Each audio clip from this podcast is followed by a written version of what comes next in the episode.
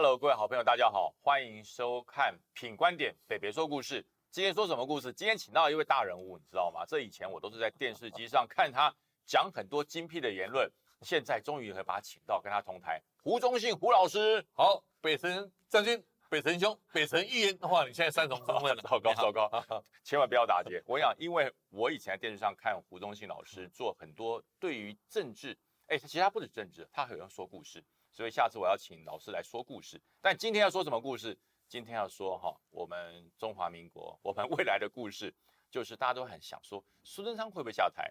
然后郑文灿会不会接阁魁？然后未来呃绿营的府院党要怎么样部署？那么前几天我在在在某个节目里面，我听到了胡老师有一个非常 精辟的讲法，就是他说郑文灿，哎，有可能会入阁。好，那我们来听听看。这个老师怎么样来分析这一段我们所看到绿营的大乱斗？好，简单讲，然后你可以质疑我哈。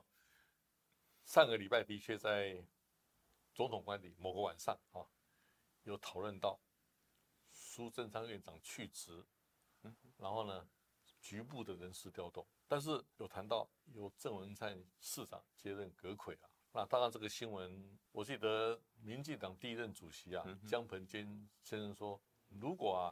民进党有三个人知道一件事，第二天全台湾都知道。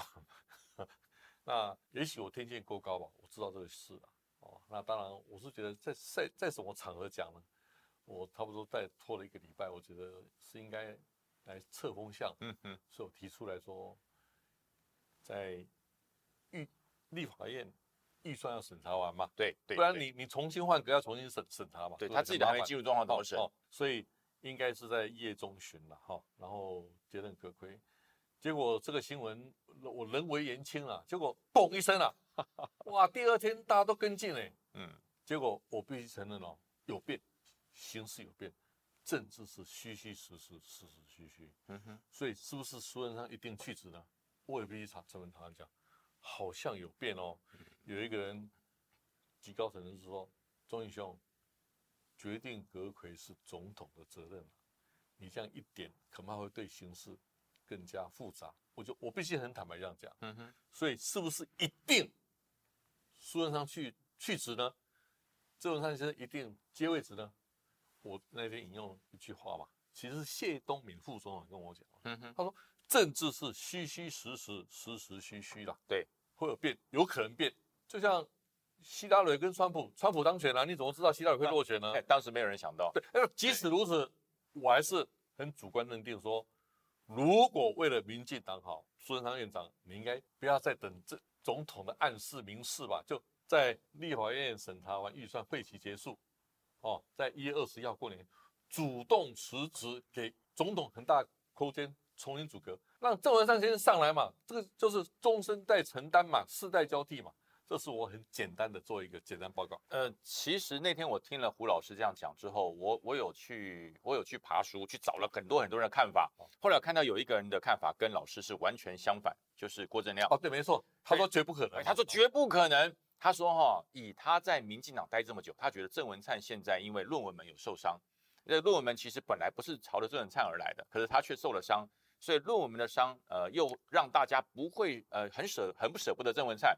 所以他极有可能会接总统府的秘书长，嗯，然后呢，潘孟安可能会接党的秘书长，嗯，然后跟柯建明形成铁三角，嗯，这样子让蔡英文未来在最后的这段时间内不会变成掰角。好，对，那您对这个郭正亮讲法，您认为的？当然，正亮兄跟我很熟，他有他的观点，但是也不要说绝不可能啊，这话也还太重了吧哈。那不是没有道理哦，因为。我先讲潘孟安先生，潘县长拒绝接任农委会主委哦，因为现在是烂摊子啊。哎，对对对对哦。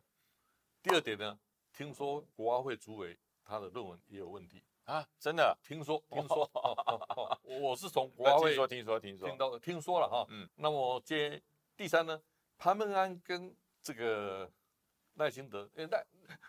赖副总统一定当选党主席的啦，也没有人会跟他角逐了，好像就他一个人报名吧。也许由于呢，不知道会不会啊？是，哎，他不现在不是党员了，啊，退党了哈。嗯，好，所以这个郑亮兄所说的，我也不否认。但是总统府秘书长干什么呢？我要从权力结构讲哦。我那天特别引述季辛吉的话哦，好，我再引述一次。想想看，总统旁边站着副总统，副总统每天就希望你总统出事或死掉，我接你，你想总统什么感觉？他是备位元首嘛，所以这个是权力矛盾。因为赖清德如果要接任党魁，那苏贞昌继续向自走炮不断的炮轰、羞辱国会议员，行将傲慢，那蔡总统管不住。二零二四年五月，拱手交交出政权了。嗯，怎么选嘛？所以关键是苏贞昌院长你要知所进退。当然，王世坚可能是个人意见，嗯哼。但是如果苏贞昌不退的话，要拖到今年的五二零或是二零二三五二零，哎，各位不要忘了哦，今年过年是一月二十一号，哎，立院新会期是二月一号，哎，所以过年不可能内阁改组，就一二十一月二十一一号以前要内阁改组嘛。对，因为这个党魁好像一月十五号左右嘛。就在这个礼拜间，要把党魁跟阁魁解决嘛。嗯，那我看郑文灿先生条件最好啊。其实中信老师讲的哈，我我我没有挑战，但是我有一些质疑哈。请，就是郑文灿接阁魁，我我绝对觉得是有资格。他在这八年把桃园，我我桃园市民我很清楚，真的做得很好。那但是呢，郑文灿接不接阁魁，有个关键的因素，除了蔡英文要不要清点之外，还有一个苏贞昌不下。对对对啊，苏贞昌讲了。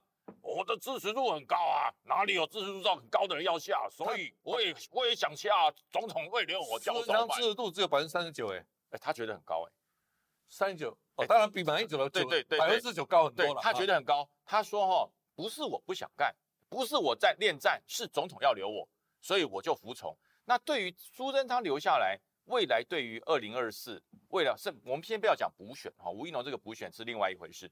未来二零二四整体绿营的布局，还有选民对他的形象，所以他继续留下来，阁魁不动，就算内阁再做小改组，中信大哥，你觉得有帮助吗？其实我先再爆个料，在民进党党内高层在同温层传言的，苏贞昌也不排除要参选党内的总统初选。呃，这这个我有听说，这我有听说，拜登。二点零嘛，对对对，拜登八十岁都能选，我七十五岁的时候不能选，哎，他的制度这么高，对不对？蔡英文不选了，我不选，我就选看啊。所以我觉得苏贞昌有点吃定那就是说，我不走，其奈我何了？扔头前不打，你喜边那，我你喜边乱，哎，还真的没办法。但是，对蔡总统，你至少要选李登辉，换掉 李焕或曹伯生的 guts 吧。嗯，如果总统都不敢换，整个形势都如此。好总统当副总统变阁魁时，跟总统就有权力矛盾嘞。哎，党权跟跟政权之间的矛盾就会隐然出现了。我刚刚引用基辛吉的话对对对。那苏贞昌是自走炮了。那苏贞昌如果不听你蔡英文的呢？如果他去跟赖清德配合，也许我们不知道他怎么配合了。嗯。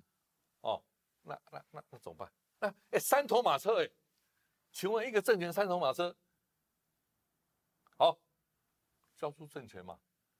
我是认为，如果按照目前的状况，几乎可以预测啦。二零二四，只要国民党不分裂了，国民党分裂，你你是研究专家了，哈哈。如果国民党不不分裂的话，整合出一个团团队的话，那是会交出政权。哇，非常感谢中信大哥今天的分析哈。今天的分析从几个，从个性，从功能，还有派系，做的非常精准的分析。就是未来如果呃绿营想要继续走下去，第一个。该转身的华丽转身，该接手的无缝接轨，然后派系平衡，府院都能够在矛盾超级化解者的手中把矛盾化解变成力量。否则的话，未来二零二四年国民党从来没有放弃过要重返执政哦，八年哦，如果他再不回来破十二年，这个党党魁会很丢脸。